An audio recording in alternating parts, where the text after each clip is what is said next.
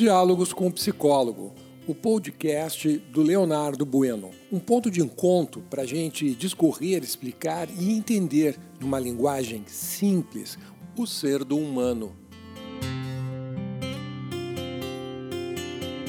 Bom dia, eu sou o teu psicólogo Leonardo Bueno. Estamos nesta manhã de segunda-feira, dia 30 de maio de 2022, e hoje nós vamos continuar a falar sobre os métodos de doutrinação né, que são métodos ou instrumentos utilizados para a dominação social. Né, são métodos manipulatórios. Lembrando sempre que doutrinação é o ato de doutrinar. Doutrinar, a gente doutrina, doutrina pessoas. E o que é doutrinar?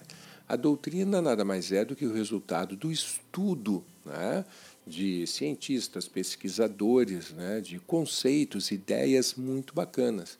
E que quando a gente ensina crianças, nós estamos doutrinando elas em cima destes conceitos. Agora, deixando claro que nós podemos também fazer a mesma coisa de uma forma negativa, né, doutrinar crianças, jovens, adultos. Né, a absorverem conceitos que são totalmente absurdos. Né?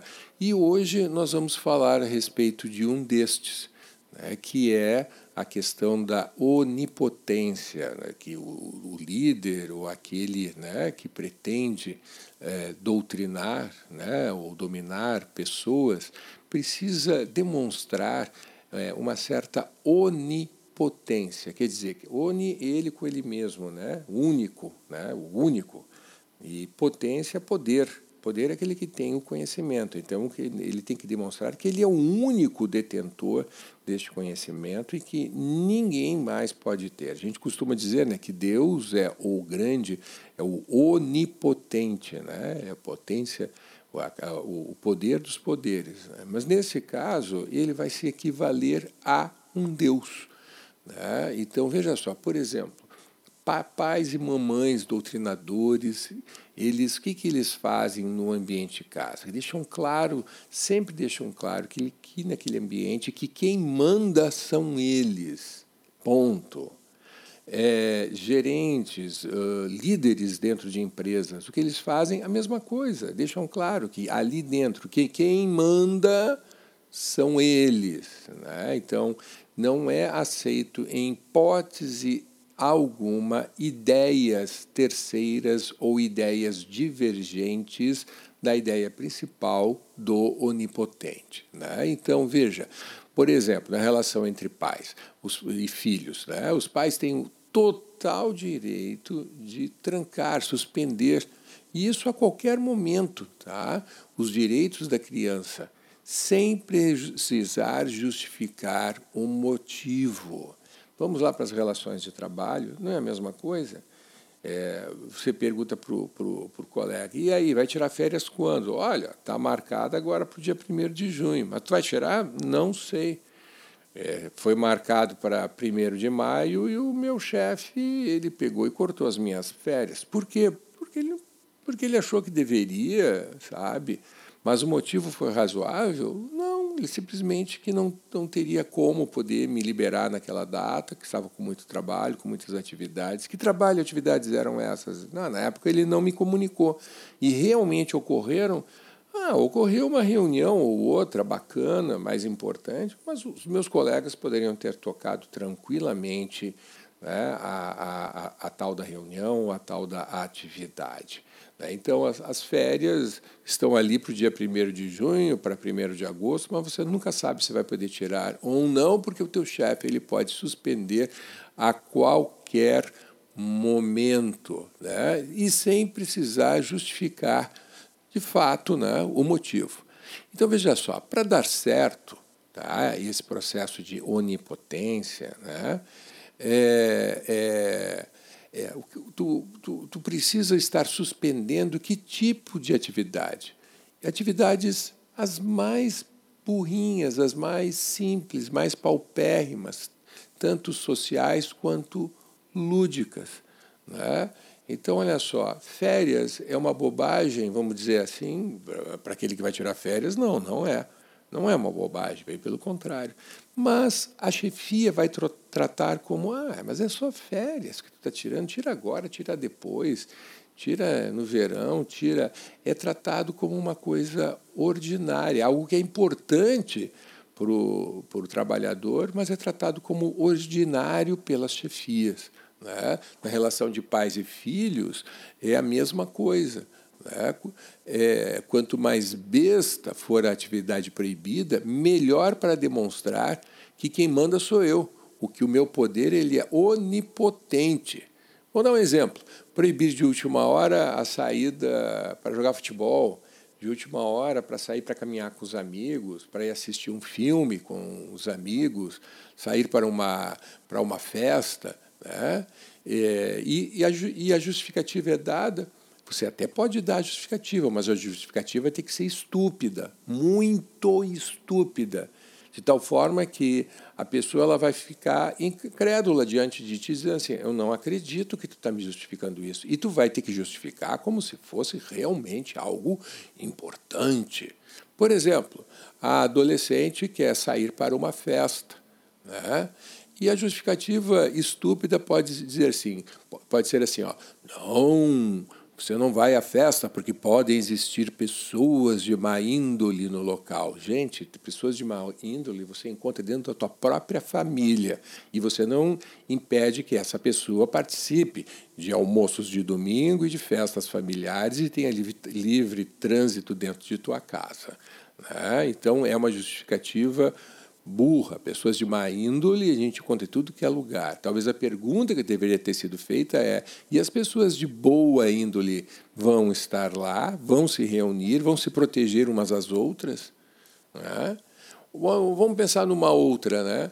É, os papais e mamães, para impedirem que o filho, a filha vá na festa, pode dizer assim: olha, é, pode haver, não sabe nem se tem, pode existir um convidado que esteja usando uh, uma camisa de cor verde, de cor azul, um tênis de couro ou uma, uma meia cor-de-rosa. Onde já se viu meu filho ir num lugar onde tem uma pessoa usando uma meia, uma cueca de uma cor estranha? Então, veja, a justificativa tem que ser estúpida. Tanto que você vai ficar incrédulo diante da tua chefia, ela te dizendo que não pode fazer alguma coisa, ou então que deve fazer algo que é estúpido, que não há necessidade de ser feito. Né? Então, quanto mais confusa ou desconexa for a justificativa, melhor. Desconexa do que? A justificativa tem que ser desconexa da, da, daquilo que motivou o pedido né, de tirar férias, a justificativa dada. Não, não vou tirar as férias porque o mercado ele está aquecendo e pode, e pode ocorrer nos próximos 30 anos de a gente ter algum período de lucratividade e eu preciso de todos os meus funcionários presentes à disposição, porque nos próximos 30 anos é, nós podemos ter um resultado positivo. Então não libero ninguém. Ah, vá se catar. Vai se catar e vai se catar mesmo, porque existem chefias que pensam assim. A ideia qual é? Se você faz parte de um grupo de pseudo profissionais, né? eu estou falando agora de empresa, né? que pensam deste jeito, onde tem um patrão que permite que seus gerentes, diretores, lideranças raciocinem desse jeito e tomem decisões desse jeito. Posso te dar uma dica? Te afasta, peça a demissão. Vá...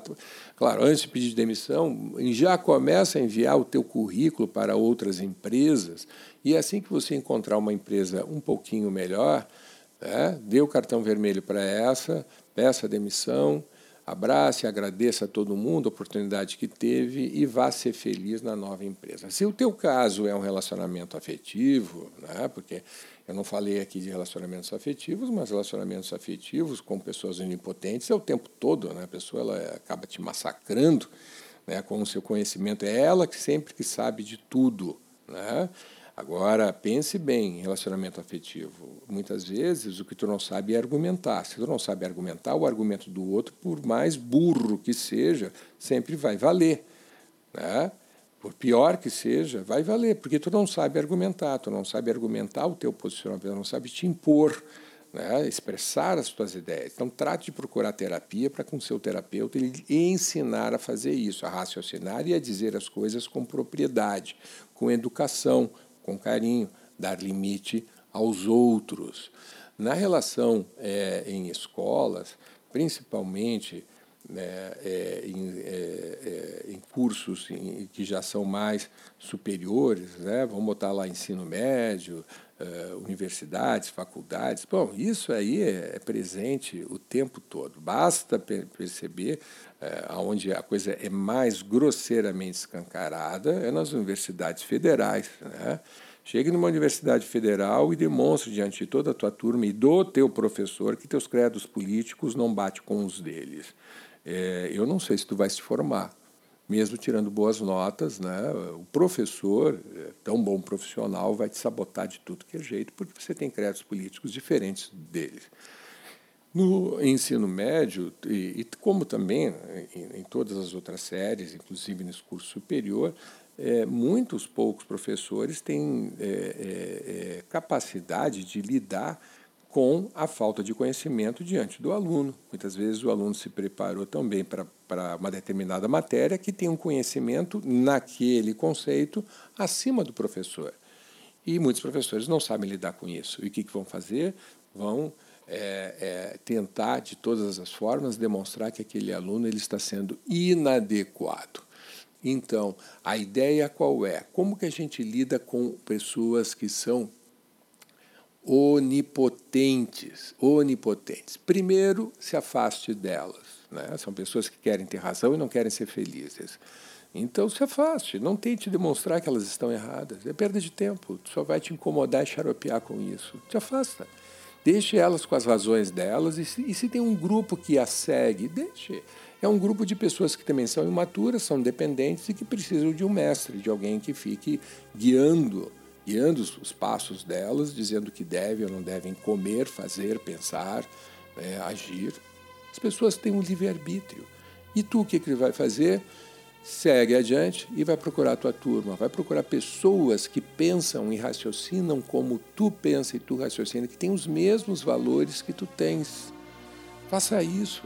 Por quê? Porque você vai ser bem mais feliz. Não sabe como fazer? Procure um terapeuta para te auxiliar. Fica aqui a dica do teu psicólogo. Uma boa segunda-feira para você, que teu dia seja repleto de alegrias e amores, que você possa desenvolver ainda mais o ser do humano. Até amanhã.